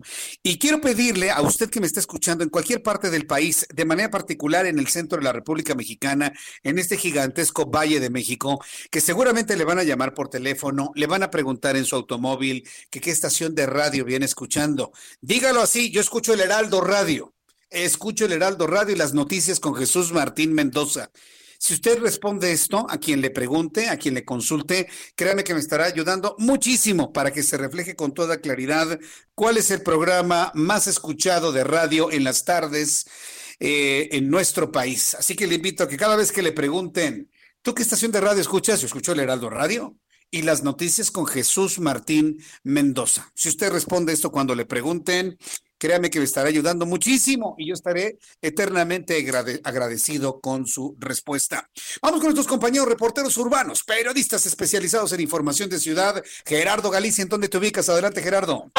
Justo a las afueras de la Secretaría de Movilidad Jesús Martín, ya informamos de los eh, ciclistas y las protestas que están realizando para exigir justicia para Mario Trejo, el joven que fue arrollado por un camión de transporte público en el eje 2 norte e insurgentes y que lamentablemente pierde su pierna. Cerraron por varios minutos las inmediaciones de insurgentes y la avenida Álvaro Obregón. En estos momentos caminan han caminado ya hasta el inmueble de la Secretaría de Movilidad Jesús Martín y están arrojando algunos globos con pintura, eh, bolsas con pintura, han eh, rociado ya o han vaciado algunos botes de pintura, están grafiteando la fachada de esta Secretaría exigiendo diálogo con Andrés Layuz, pero sobre todo que se regule el transporte público que circula en las calles de la Ciudad de México. Esta feria queda completamente cerrada entre su tronque con el eje 2 sur e insurgentes, así que de momento no se puede utilizar este tramo de la avenida Álvaro Obregón. Y por lo pronto, Jesús Martín, el reporte. Muchas gracias por esta información, Gerardo Galicia. Hasta luego. Hasta luego. Mire, yo le puedo decir y con toda claridad que no estamos de acuerdo en la forma como se hacen estas manifestaciones. No sirve absolutamente de nada el estar pintarrajeando el edificio de la Secretaría de Movilidad, pero pero, pero debo decir, Estoy totalmente de acuerdo con la petición de regular el transporte público y sobre todo el transporte de algunas rutas de microbuses. Yo sé que me escuchan en este momento en muchos microbuses en el Valle de México. Saludos a nuestros amigos operadores y también saludos a todo el público y el pasaje que nos está escuchando en este momento. Pero sí tiene que regularizarse, de verdad. Y se los digo en buena lid, como cuates, como amigos que somos. Todas las tardes nos reunimos ustedes y yo con las noticias. Señores, revisen sus, eh, autobuses, circulen por donde tienen que circular, no pueden entrar a vialidades secundarias, respeten las rutas que les han dado. Mire, si ustedes hacen eso, ni quien les diga nada. Si cambian sus unidades y las renuevan, hacen lo posible porque no contaminen. De verdad se los vamos a agradecer. Otra cosa sucedería en la Ciudad de México. Se los pedimos, se los pido así, en el mejor de los planes, como amigos que somos todas las tardes, que siempre me sintonizan a esta hora de la tarde con las noticias en las rutas de microbuses en el Valle de México. Vamos con nuestro compañero Augusto Atempa. ¿En dónde te ubicas tú, Augusto? Adelante. Jesús Martín, seguimos recorriendo las calles de la Ciudad de México y tenemos un avance a vuelta de ruedas sobre periférico. Esto desde Barranca del Muerto hasta la zona de Luis Cabrera. Hay que usar vías alternas como podría ser la Avenida Revolución. El tráfico es en ambos sentidos y esto también tiene que ver por la ligera lluvia que ya cayó esta tarde en la zona sur de la ciudad. Pequeños encharcamientos ya se presentan sobre periférico y Viaducto Río Becerra también presenta avance lento para todos aquellos automovilistas que buscan abordar el segundo piso de periférico. Hay que tener mucha paciencia para librar este punto. Jesús Martín, mi reporte. Muchas gracias por la información, Augusto Atempa. Buenas noches. Hasta luego, muy buenas noches. Esto aquí en la capital del país sigue lloviendo, al menos yo lo que tengo posibilidad de ver aquí en el sur de la Ciudad de México, sigue cayendo algo de, lluvia, muy ligerita, por cierto, en la capital del país, pero esto ayuda a enfriar bastante el ambiente en, en, las calles. Tenemos una temperatura de 17 grados en la capital del país y, va, y vemos cómo va bajando la temperatura conforme va avanzando ya la noche. Saluda a nuestro compañero Ignacio Mendívil, él es nuestro corresponsal en Durango, nos informa que el gobernador constitucional José Rosas Aispuru dice que no estamos preparados en este momento para la legalización del consumo de la marihuana, es lo que él dice el gobernador de Durango. Adelante Ignacio con más detalles, te escuchamos. ¿Qué tal? Muy buenas tardes, noches. Bueno, pues efectivamente hoy por el día el gobernador del estado, José Rosa Puro Torres, dice que a él le parece que se toman decisiones con fines populistas, con fines electorales, no con los fines que la sociedad está requiriendo en estos momentos. Este, ahorita el apoyo de legalizar la marihuana, pues eh, no no es un problema tan grave como la falta de suministros en el sector salud, presupuesto para los maestros, presupuesto para varios asuntos. O sea, él considera que ahorita es ponerle otras cosas más a, a los grandes problemas de México. Acercar la marihuana, este estupefaciente en Durango, pues es un problema serio porque ustedes saben que acá está el triángulo durado y entonces pues el consumo, pues si no es popular, sí al menos sí ha afectado este, la violencia en los hogares, eh, altos grados de criminalidad y que bueno, pues dice que era no era momento ahorita en la pandemia estar pensando en legalizar la marihuana cuando se tienen que atender otros asuntos de mayor prioridad para el Estado. Déjate digo también eh, que es un mal mensaje, dice él, para toda la sociedad cuando ahorita están preocupados por la salud. Aquí Durango estamos en semáforo rojo y ya no hay oxígeno para la venta para los este, pacientes que están en los hogares, porque ya en los hospitales pues ya no hay lugar. Dice que estarán eh, levantando puntualmente los eh, índices de pues afectación del consumo de este estupefaciente, que él no está de acuerdo, pero bueno, estará obediente a las circunstancias y a lo que dictamine ahora esta nueva ley, pero que no está de acuerdo que se haya aprobado en estas condiciones cuando ni siquiera estamos preparados para atender a los enfermos que consuman este tipo de hierba que ahora, bueno, pues ya se, eh, le quitó lo criminal y ahora es de uso lúdico y que esto pues afectará directamente a las familias, a los papás, a las mamás que han querido ayudar a sus hijos y que están inmersos en esto porque es la puerta del consumo de otro tipo de sustancias duras o más fuertes y más graves. Así las cosas acá por Durango. Muchas gracias por la información, Ignacio Mendívil. Hasta la próxima, gracias. Hasta la próxima. Bueno, pues ahí está la posición de un gobernador, si usted lo escuchó, José Rosas Aispuro dice, no estamos preparados para esto, simple y sencillamente porque entra en una contradicción de lo que estamos viviendo en este momento. México tiene que estar promoviendo la salud, pero ¿sabe cuál es el problema? ¿Sabe cuál es el falso debate? Porque es un falso debate. Cuando nos vienen los apoyadores, claro, por intereses personales económicos, a decirnos que, que la marihuana, que es una planta portentosa, no, se la manejan con que es saludable. No es cierto. La, la marihuana cuando se la fuma alguien, ¿sí? Es, tan peligrosa como el alcohol, exactamente igual, y es tan adictiva como el alcohol y, y también produce muchos delitos. Hay, hay, mucha gente, la gente que es detenida, y ese dato se lo daba de la Secretaría de Seguridad Pública todavía en la anterior administración, el 80% de las personas detenidas en la comisión de delitos se les encuentra bajo el consumo de algún tipo de droga, principalmente marihuana. El 80%. Entonces, por favor, no, no, no, no finjamos demencia. No nos autoengañemos. Y ahí están las reflexiones de un gobernador como José Rosa Saispuro, quien le envió un saludo. En, donde, bueno, pues no estamos, no estamos preparados para esto. Además, ni siquiera es el momento. Y en eso yo estaría totalmente de acuerdo. Y mire que me ha dado, me ha dado otro argumento para pedir al presidente de la República que vete esta iniciativa, que la vete que la deje en la congeladora, que se la regrese al Senado de la República, porque del Senado pasa a la Cámara de Diputados. De la Cámara de Diputados, si la llegasen a aprobar, ¿sí? Entonces ya pasa su promulgación al Ejecutivo.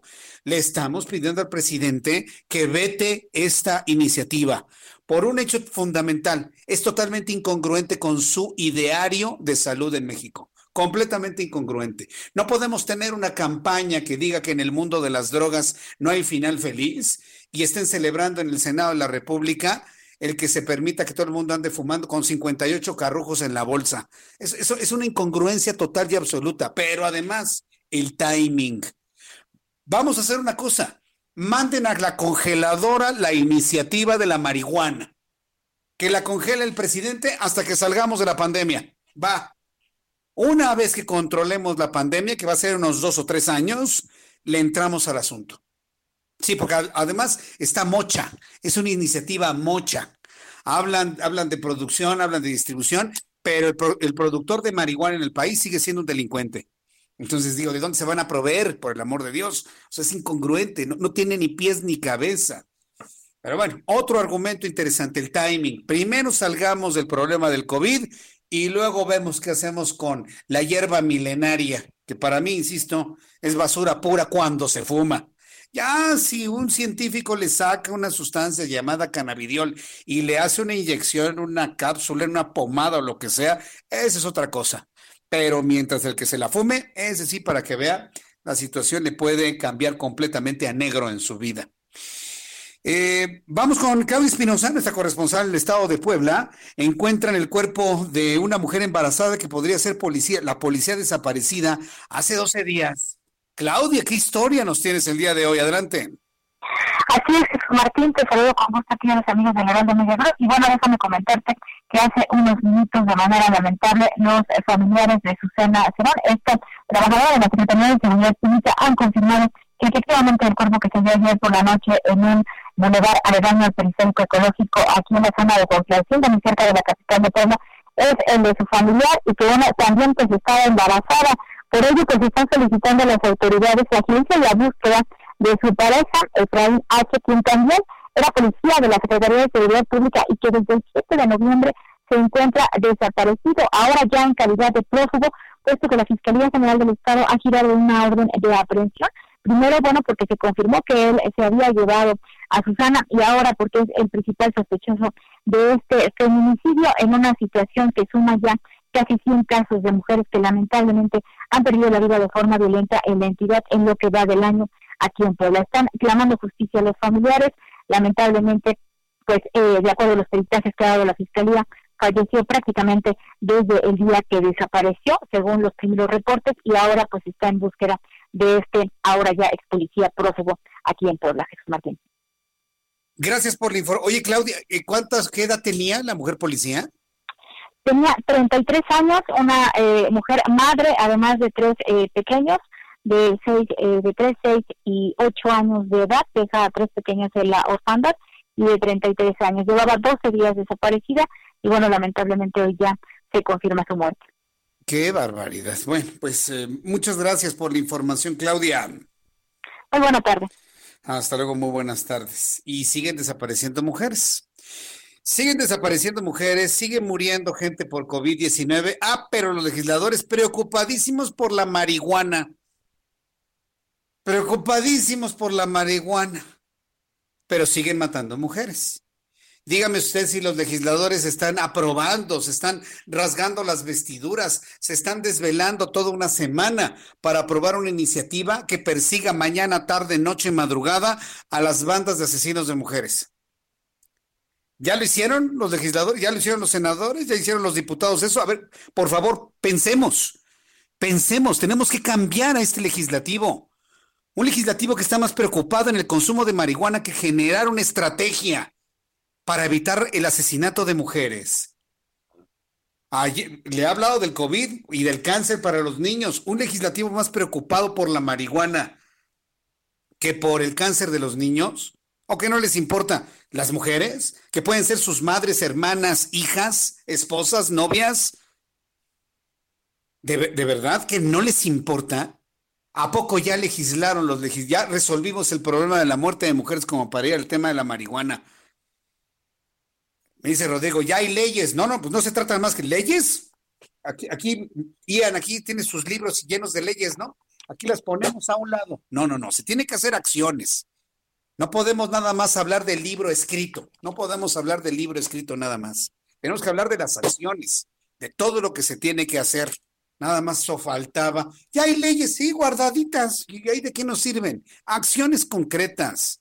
No seamos laxos. ¿Quién me dijo esto? A ver, voy a, voy a, revisar quién, quién fue el que, me, el que me dijo esto. Ya hay leyes. Rodrigo Rubén, ¿y qué con que haya leyes? Se necesitan acciones claras y concretas y para eso tenemos legisladores, para que legislen acciones también. Pero no, no, no, no están más preocupados por la marihuana. ¿Ya cómo les va a tocar?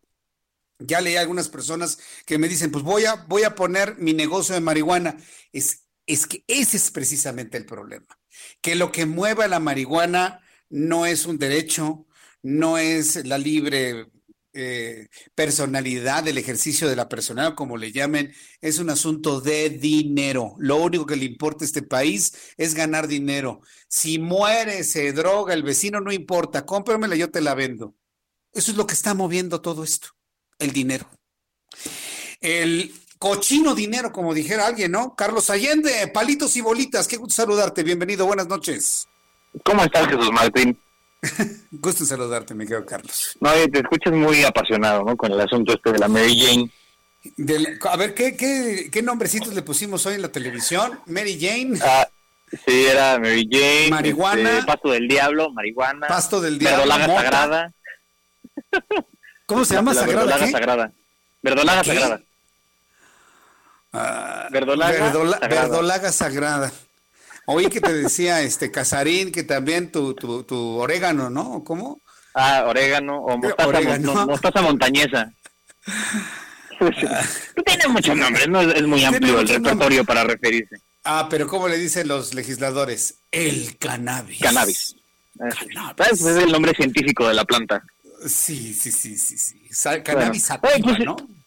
Exactamente. Esa es la cannabis sativa, famosa ya.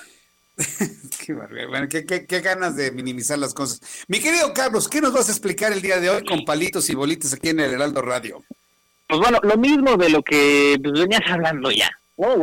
Las particularidades estas de la ley, que pues puede que tengamos como diferentes posturas, ¿no? Pues tú este, ya lo has dicho abiertamente, no no estás no te gusta tanto ¿no? este tema, eh, o más bien lo ves como un secundario, ¿no? Que ahorita venía escuchando secundario a- al asunto de la, de la violencia. man, para ver tanto chavo, Sí. porque aunque digan que es para adultos, ¿sabes cuántos chavos se van a meter en el en este mundo de las drogas? ¿Qué dice la campaña gubernamental que no tiene final feliz?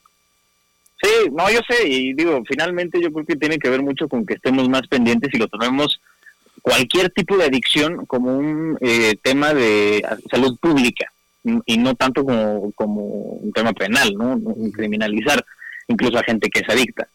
Pero bueno, yo creo que eso viene mucho al caso con, con la iniciativa. Que si eh, los que no se hayan enterado, eh, a partir de que se apruebe, que eso todavía falta bastante, no tiene que ir primero a la Cámara de Diputados y luego pasar al escritorio presidencial para que ya se convierta en ley. O sea, todavía no, no, no empieza a entrar en vigor este asunto. Este, la, aportación, la, la aportación máxima será de 28 gramos. Y para dimensionar más o menos esto, si ven ustedes una bolsa esta de sándwich de plástico, de las clásicas, si la dividen en tercios, un tercio lleno, esos son más o menos 28 gramos. Que yo creo que es un consumo suficiente para cualquier persona, la neta. Más que suficiente, diría yo. Sí, bueno, se supone que eso te, te da para entre 20 y 30 este, cigarritos, ¿no? Ahí de, de marihuana. Pero bueno, este, se supone que si tienes más de eso, te pueden multar hasta con 11 mil pesos. Entonces, pues, sí, tampoco hay que jugarle al vivo, ¿no? ¿Para qué tentar la suerte? Ahora, ¿podrías tú, este, bueno, no sé si tú, tú Jesús Martín, evidentemente no, pero pues cualquiera que, que guste adquirir este pasto del diablo, podrá hacerlo de tres formas, ¿no? En tema de autoconsumo o au- autocultivo, en asociaciones canábicas que sean como este una especie de sociedades colectivas, o en establecimientos, ¿no? Este, empresas que se dediquen a vender este asunto. Para autocultivo, dependiendo de la cantidad de gente que vive en su casa, pueden ser tener desde 4 hasta 20 plantas por casa. ¿No? Yo desconozco ¿Hasta cuánto... ¿Cuántas? ve una- ¿20 plantas? Sí, 20. Oye, ¿y Dependiendo de cuánta gente vive en la casa. No, pues eso ya es un rollo propio, ¿no? O sea, ya es un rollo de tu propio, este, tu propio proceso, ¿no? Para consumirla después. Entonces ahí tienes que secar, ¿no? Las hojas y todo la- el proceso que, que viene aso- eh, asociado. Entonces, eh, y luego de este asunto, a las asociaciones y empresas que pues luego obtengan licencia del Instituto Mexicano del Cannabis, este, tendrán que estar al menos a una distancia de 500 metros de lugares libres de humo de tabaco, ¿no? Viviendas, centros escolares, deportivos, culturales y recreativos. O sea, más o menos como se maneja igual el tema del cigarro, así va- se va a manejar este asunto. Eh, al menos están previendo que el 40% de las licencias que dé el Instituto Mexicano del Cannabis se den a los pueblos y comunidades indígenas que hayan sido afectados por el sistema prohibitivo. O sea, esto viene enfocado como a este eh, sector de la población marginado, que pues, se vio este, sí, en la necesidad, según este varios especialistas del tema, se la necesidad de plantar marihuana para poder subsistir y pues les ha ido bastante mal con este río que pues, está prohibida, ¿no? Entonces pues, les quemaban sus plantillos y todo este asunto. Se prevé que al menos el 40% de las licencias que se den sea para este tipo de, personas. Además, también se dio un, término de seis meses para eliminar cualquier tipo de antecedente penal este, de personas que tengan procesos abiertos en, este, por, por la, aportación de marihuana de cierto gramaje, no de 28 gramos para abajo. Digo, ya si tenías más de 28 gramos es porque algo es diferente y vas a hacer con eso, porque pues difícilmente vas a consumir tanto en este en, un tiempo razonable, ¿no? Digo, no sé, dependiendo del consumo de cada quien, pero pues digo, no sé si 20 o 30 cigarros de marihuana, sea, bueno, o, churros de marihuana, sean este pues un consumo razonable al día. Pero pues bueno, ya será cosa de ver cómo se desarrolla. El punto que han estado comentando, que todos tus sobrantes o tus excedentes a los 28 gramos, pues los van a vender. ¿Y, a quién se los vas a vender? ¿Procurarás que sea un adulto o a quien te lo compre? No, es que mucho de, es que sabes que justo lo estaba hablando hoy en la, en la tarde en el programa, que miren, en México podremos legislar para lo que tú quieras, ¿no? Podemos poner las mayores penas a crímenes de odio, a crímenes de género, a todo tipo de cosas. Pero de ahí a que se aplique la ley, hay un mundo de diferencia y es muy triste. Pero así pasa en nuestro país. Pero bueno, sin duda habrá que ver cómo se ve este asunto. ¿Dónde te vemos, te escuchamos, te seguimos, mi querido Carlos, antes de que nos corte la guillotina aquí del Heraldo?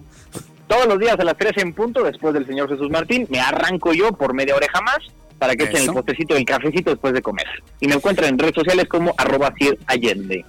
Que ya vi tu audiencia en televisión, ¿eh? Felicidades, mi querido Carlos. No, hombre, igualmente, señor. Andamos, pero en on fire. On sí, la verdad nos ha ido bastante bien. Te felicito, Carlos. Fuerte abrazo. Igualmente, señor. Nos vemos la próxima semana. Nos vemos el lunes. Que te vaya bien. Carlos Allende con palitos y bolitas. Voy a los anuncios y regreso enseguida con más información en el Heraldo Radio. Escuchas a Jesús Martín Mendoza con las noticias de la tarde por Heraldo Radio, una estación de Heraldo Media Group. Heraldo Radio. Heraldo Radio, la H que sí suena y ahora también se escucha. Escucha las noticias de la tarde con Jesús Martín Mendoza. Regresamos.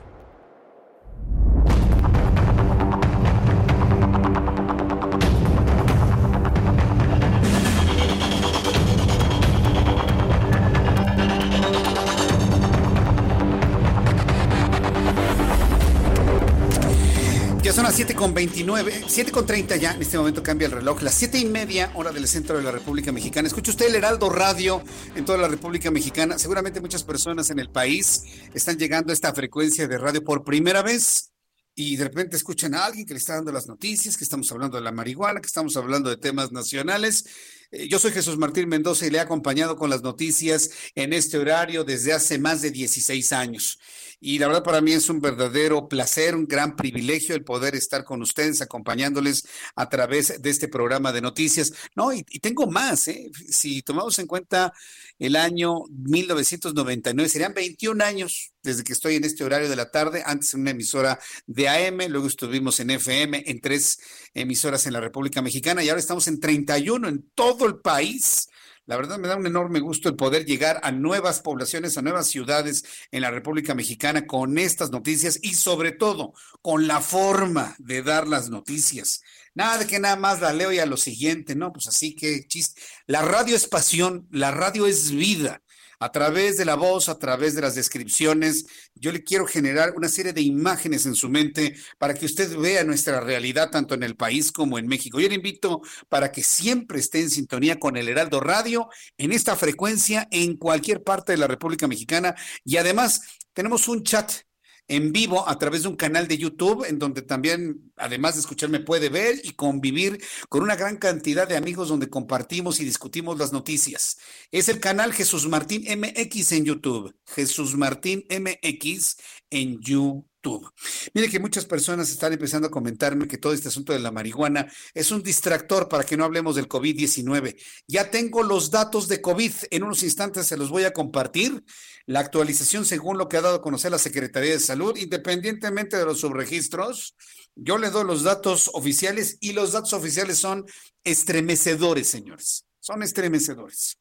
Así como lo oye, no tengo por qué estar exagerando absolutamente nada. Pero antes de ello, quiero agradecer mucho el que me tome la llamada telefónica a esta hora de la tarde eh, a Juan Carlos Ordóñez. Juan Carlos Ordóñez es director general de Salud Digna, a quien yo le agradezco estos minutos de comunicación con el auditorio del Heraldo Radio. Bienvenido, gusto en saludarlo, Juan Carlos Ordóñez. Jesús Martín, muchas gracias, el agradecido soy yo. Ah, estamos muy sensibilizados con el tema de la salud a propósito de, del COVID-19, pero no podemos olvidar que tenemos otras eh, morbilidades en el país muy importantes en las cuales pues debemos tener pues mucha atención como tiene que ver con las enfermedades crónico-degenerativas. Parece que de la noche a la mañana desapareció el cáncer, la diabetes, las cardiopatías, los problemas visuales, en fin, hay una gran cantidad de padecimientos que padecemos los mexicanos y que ahora ya no los hablamos debido al COVID-19. En salud digna, ¿cómo se está manteniendo este concepto de la salud total en las personas para que sean conscientes que hay que, hay que cuidarnos, ¿no? ¿Y cómo andamos en cuanto a la prevención y detección de estas otras enfermedades además del COVID? Eh, muchas gracias. Eh, la verdad es que es una realidad muy preocupante. Como país, eh, creo que hemos avanzado en los últimos años de una manera importante en lo que tiene que ver con la conciencia de, la prevención y la detección temprana, que en casos como el cáncer cervicuterino, como el cáncer de mama, como las enfermedades crónico-degenerativas no transmisibles que bien comentas, es la clave del juego. Y, y pareciera que que con toda la información que tenemos y con la realidad tan preocupante que estamos viviendo por el tema del COVID, efectivamente, como si hubieran desaparecido las demás cuando no es así. Eh, en Salud Digna estamos impulsando muchas vías. Acaba de pasar un, una, una, una de las más importantes del año para nosotros, que es el impulso a, la mastografía, que es el estudio por excelencia en lo que tiene que ver con la, depende de la fuente primera o segunda causa de muerte por cáncer en mujeres mexicanas.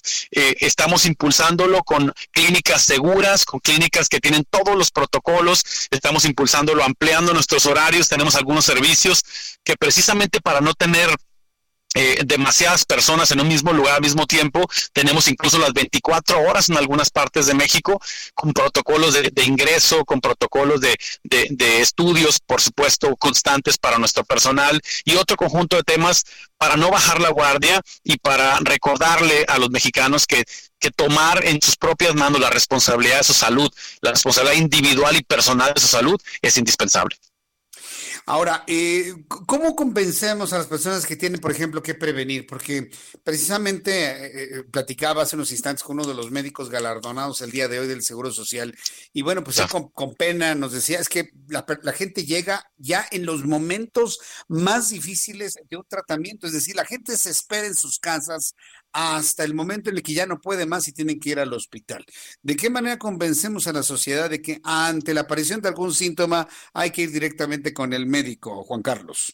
definitivamente. Hay algo, hay algo muy interesante que sucede eh, específicamente en el modelo de salud digna. Salud digna el año pasado sirvió a 14 millones de mexicanos después del IMSS, del ISTE y del INSABI. Es la organización que más mexicanos toca en lo que tiene que ver con su salud. Y lo que sucede en las recepciones de salud digna cuando llega una persona porque va por un estudio de laboratorio, porque el doctor la mandó, o por un estudio de rayos X o por algo más, lo que sucede es que le ofrecemos, eh, dependiendo de, su, de sus características particulares, de su edad, de su sexo, de sus hábitos, le ofrecemos un paquete. Es decir, si va una, una, una mujer de 50 años eh, y le ofrecemos un, le llamamos paquete mujer, en donde una mastografía, un papa Nicolau y además un estudio, por ejemplo, de, de electrocardiograma, le puede salir, porque somos una organización no lucrativa que, que, tenemos servicios a muy bajo costo, en menos de lo que pensaba que le iba a salir el estudio que, que iba buscando.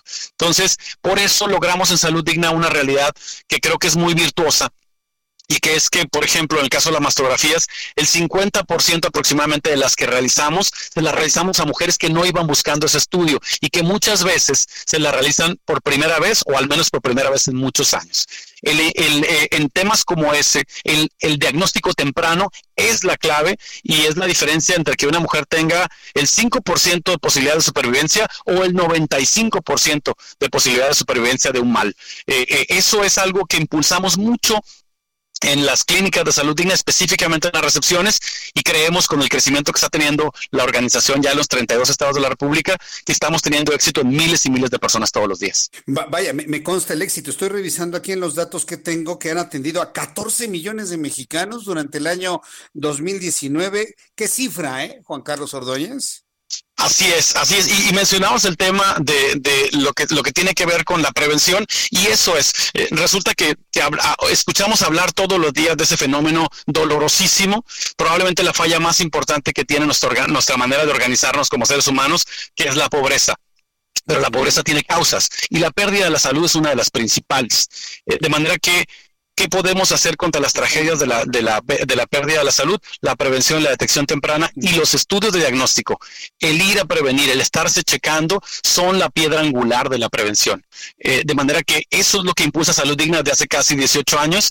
Y eh, por supuesto que el tema del COVID es muy importante. Salud Digna es ya, y lo comparto con muchísima alegría, el principal proveedor de pruebas de COVID-19 en México. Eh, pero, pero la verdad es que si bien nos anima y tenemos 77 tomas de muestra en todo México, estamos haciendo cerca de 10 mil estudios diarios de COVID, realmente no podemos bajar la guardia, como muy bien decías al principio, en todos los demás temas que son nuestra responsabilidad.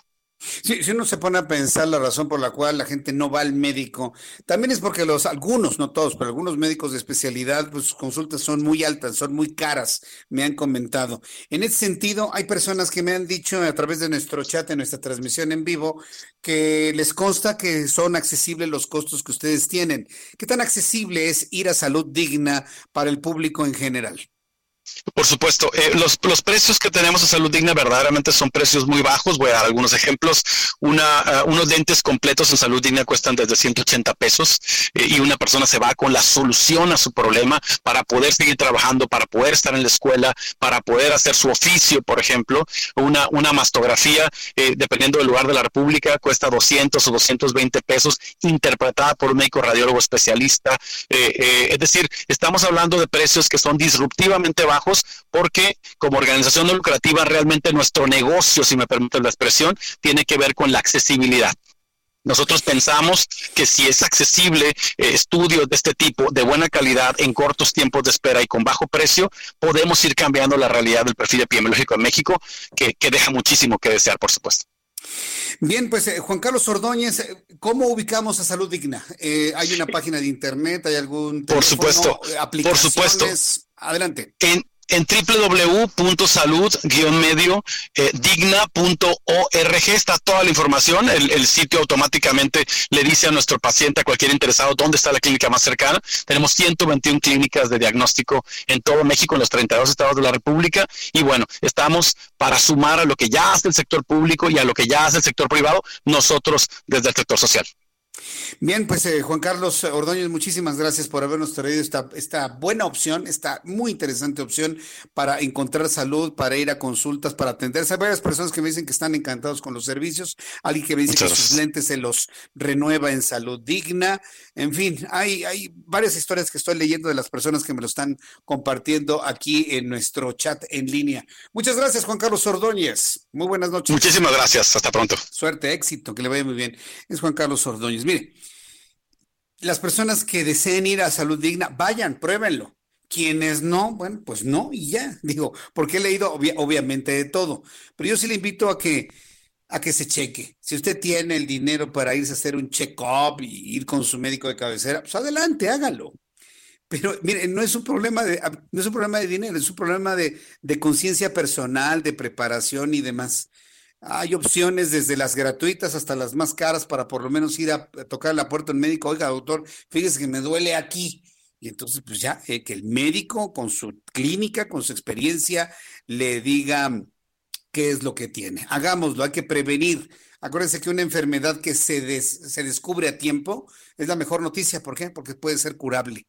Entonces, vaya usted con su médico, por favor. Fíjese que me escribió Valle Azul a través de nuestro chat en línea de Jesús Martín MX y nos escuchan en las emisoras del Heraldo Radio en toda la República Mexicana.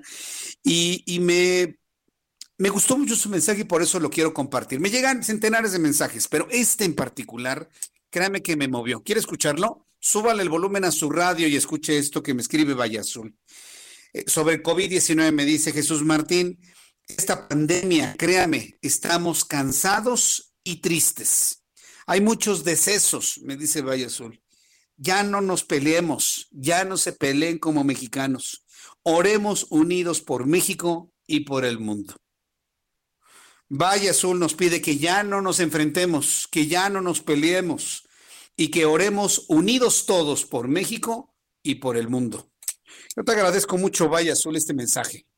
Son de los mensajes que de repente nos detienen en el camino y nos hacen pensar, ¿sabes qué? Tienes razón. ¿Para qué nos peleamos? La idea es que todos salgamos juntos de este enorme problema porque van justos y no justos, buenos y malos, feos y bonitos. Todos estamos en este planeta con la posibilidad de sufrir algún problema con el COVID-19. Gracias por este mensaje, Valle Azul. Y, y me reitero en este mismo llamado y por eso lo estoy leyendo para hacerlo a nivel nacional. Dejemos de pelearnos y hagamos oración por nuestro país y por el mundo, porque también el mundo está viviendo situaciones muy complicadas con el COVID-19. Muchas gracias, Valle Azul. Ya son en este momento las 7.42, las 7.42 horas del centro de la República Mexicana. Continuando con información aquí en el Heraldo Radio. Me da mucho gusto saludar. Él se encuentra en el estudio del Heraldo Radio, el doctor Alberto Guante. Él es médico cirujano de la Universidad La Salle con subespecialidad de urología oncológica y médico adscrito del Centro Médico ABC. Gracias por tomar eh, la llamada, bueno, el ir a nuestro estudio, estimado doctor Guante. Gracias por estar aquí. Muchas gracias y muy buenas noches.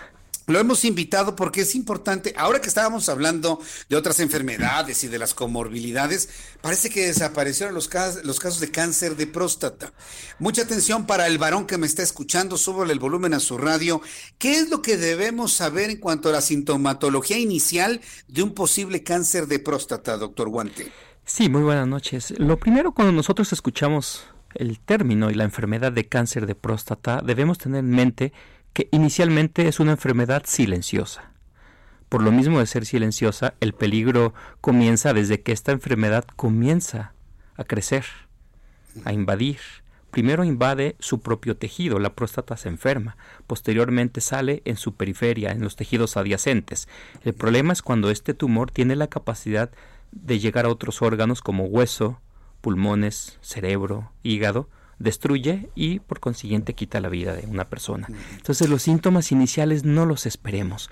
No esperamos a que te den un dato como por ejemplo tengo problemas para orinar. Es uno de los grandes mitos que los varones piensan que si yo orino bien, si voy al baño, al baño sin ningún problema, eso quiere decir que estoy exento de un problema de próstata o de un tumor y ese es un grave error. Ahora, eh, sabemos eh, eh, las personas, los hombres, que llega un momento en la edad, a partir de los 40 años, que empezamos a experimentar el crecimiento de próstata benigno. ¿Qué relación hay entre un crecimiento benigno de próstata con el cáncer de próstata? ¿Uno lleva necesariamente al otro, doctor? Sí, es una pregunta muy, muy interesante. Son dos cosas independientes, lo único que se tiene en común es que es el mismo órgano. ¿Qué sucede? Todos los varones después de los 40 años vamos a tener y experimentar un crecimiento normal, como un proceso de nuestro desarrollo totalmente normal que se debe a la edad y al actuar de nuestras hormonas, la hormona masculina que es la testosterona. Cualquier varón va a tener un crecimiento desde que nace, va creciendo, la adolescencia, pero después de los 40 años especialmente se dispara el crecimiento de la próstata. La próstata que tiene la capacidad de crecer y obstruir, le vamos a llamar una próstata hiperplásica. Es decir, no es un tumor maligno. Podríamos decir que es una próstata gordita que tapa el tracto de salida de la vejiga. No tiene la capacidad de destruir tejidos, pero sí puede tapar y causar también enfermedades, como por ejemplo infecciones, dificultad para el vaciamiento, que esto no tiene nada que ver con un tumor de próstata. El crecimiento benigno o crecimiento obstructivo de la próstata es un problema de oclusión mecánica del tracto de salida de la vía urinaria. Esto lo podemos observar nosotros con cambios, por ejemplo, en dificultad para orinar. Todos aquellos varones que dicen me levanto muchas veces en la noche, Voy al baño muy seguido y orino en pocas cantidades. De repente tengo ardor para orinar. Todo esto es un síndrome de obstrucción prostática, una obstrucción del tracto urinario inferior. Un tumor no se caracteriza por tener este síndrome obstructivo, sino el tumor es silencioso durante incluso muchos años. Este tumor crece, posteriormente sale de la próstata, invade otros órganos y lo propiamente de un cáncer metastásico o un cáncer invasor a otros órganos es el dolor en hueso porque el tumor ya llegó. O pueden tener fracturas, por ejemplo, una persona que tiene un tumor que brota y que viaja, por ejemplo, algún hueso de la mano, de la pierna, en la cadera puede tener una fractura, pero estamos hablando, Jesús, que es un tumor muy avanzado. Mm, correcto. Eso significa entonces que una persona que desarrolla un tumor canceroso en la próstata no necesariamente la tiene eh, eh, crecida, pues. Es decir, puede existir un cáncer sin que haya crecido la próstata. Exactamente, son dos cosas muy diferentes. El crecimiento benigno, podemos decir que el crecimiento es como una próstata gordita, obesa, y el tumor se transforma y destruye. Entonces son dos entidades diferentes. Ambas es muy importante porque se deben tratar. Las dos pueden causar algún problema médico importante. También una hiperplasia prostática que no se atiende a tiempo puede llevar en términos generales a infecciones, pero en casos mucho más avanzados puede llevar a daño renal irreversible. Por eso es muy importante que todos los varones que nos escuchen, no todo en la vida es cáncer, debemos escucharlo. No vayas al médico con miedo a que te vaya a decir si tienes o no cáncer. Ve al médico urólogo para que te diga todo está bien, solo hay una pequeña infección o la próstata está creciendo, vamos a evitar este crecimiento. Incluso también es otro tema que podemos desarrollar, tu vida sexual puede mejorar también al tener salud prostática. Bien, doctor, pues vamos a, promover la salud prostática. Yo le quiero pedir, por favor, que nos dé alguna forma de contacto, algún número telefónico, alguna página de internet, donde el público que esté interesado en conocer más pongan en contacto con usted mismo, doctor. Sí, con mucho gusto. Mire, el teléfono de consultorio es el 55 5516 6942 en el Centro Médico ABC de Observatorio, con mucho gusto. Muy bien, bueno, pues eh, yo le quiero agradecer mucho, doctor Alberto Guantel, que nos haya tomado la llamada telefónica, que haya llegado usted a nuestro estudio, que nos haya comentado sobre esto. Gracias por su tiempo y por su conocimiento, doctor Alberto Guantel. Muy buenas noches. Gracias, Steve. Buenas noches y gracias a todos nuestros radioescuchas. Muy buen fin de semana. Gracias por estar Buen fin de semana. Es el doctor Alberto Guante, médico cirujano de la Universidad de La Salle y es urólogo, urólogo oncólogo, médico adscrito al Centro Médico ABC yo le invito para que si quiere entrar en contacto con él, le llame al 55 55 16 69 42. 55 55 16 69 42. Son las 7 con 49, ya en 11 minutos serán las 8 de la noche y en una tarde lluviosa. ¿Cómo llueve ya? Como que arreció la lluvia en este momento en la capital del país. Saludo con muchísimo gusto a Adriana Fernández, nuestra especialista en cine. Estimada Adriana, qué gusto saludarte. Buenas noches. Igualmente, querido Jesús Martín, buenas noches, ¿listos para ver algo en el cine este fin de semana? Pues ya listo, y no está lloviendo como ahorita, sí, nos vamos directamente a la sala cinematográfica, ¿eh? Sí, Jesús Martín, bueno, va a tener que ser antes de las 7 de la noche, porque con la nueva contingencia, este, pues hasta las 5 de la tarde es la última función, pero pues se puede ir a una matiné fácilmente. Y bueno, pues la película de la que te quiero hablar, Jesús Martín, es una cinta que justamente se estrenó ayer en el cine y se llama El Día del Fin del Mundo es una película estelarizada por Gerard Butler, eh, aquel actor de los 300, Jesús Martín, te acordarás tú de los 300 espartanos, es un actor escocés bastante popular y pues nos cuenta justamente que un cometa pues está entrando a la órbita de la Tierra y pues así como los dinosaurios tuvieron su fin, pues parece ser que lo mismo les va a pasar a los seres humanos. Pues bueno, es de estas películas de desastre, Jesús Martín, pero la verdad es que es muy entretenida. Eh, tiene buenos efectos especiales, tampoco exagera en cuanto a la destrucción, porque luego a mí me caen muy gordas esas películas donde todo se destruye miles de veces, ¿no? Entonces digamos que como que tiene una cierta mesura en la parte de, de, es más como el suspenso de lo que va a pasar, o sea, creo que nos mantiene muy al borde del asiento. Y pues yo me la pasé muy bien viendo esta película de, del Día del Fin del Mundo, Jesús Martín, y le voy a dar tres estrellas.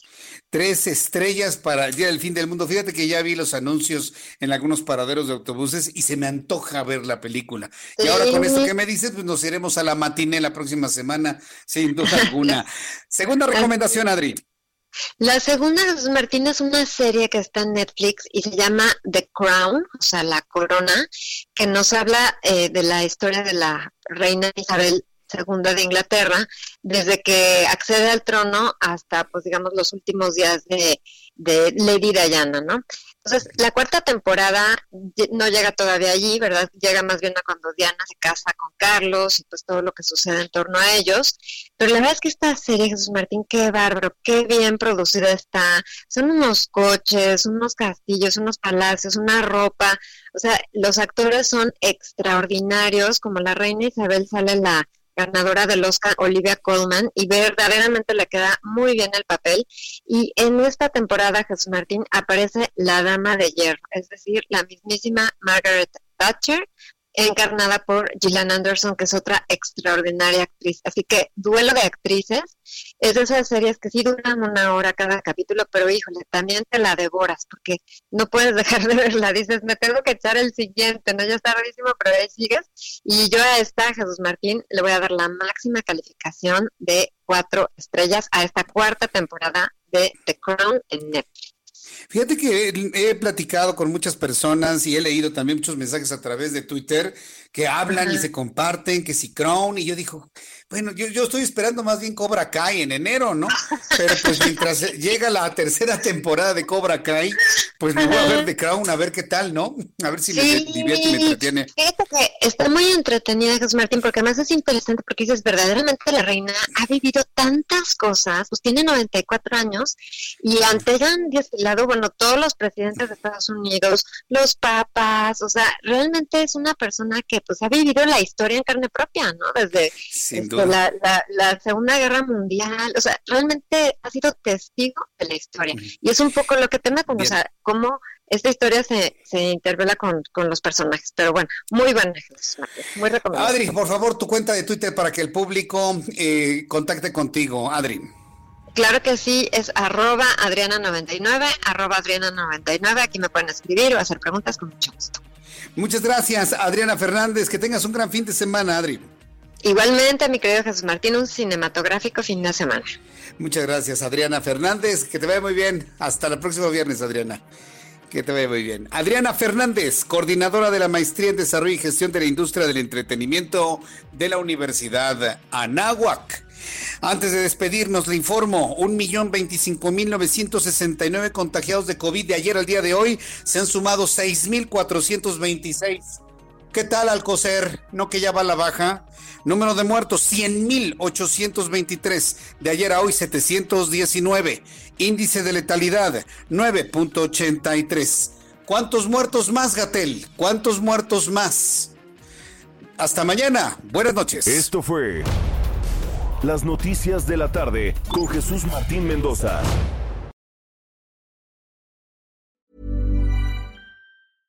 Imagine the softest sheets you've ever felt. Now imagine them getting even softer over time. That's what you'll feel with Bowl and Branch's organic cotton sheets. In a recent customer survey, 96% replied that Bowl and Branch sheets get softer with every wash. Start getting your best night's sleep in these sheets that get softer and softer for years to come. Try their sheets with a 30-night guarantee. Plus, get 15% off your first order at bowlandbranch.com. Code BUTTERY. Exclusions apply. See site for details.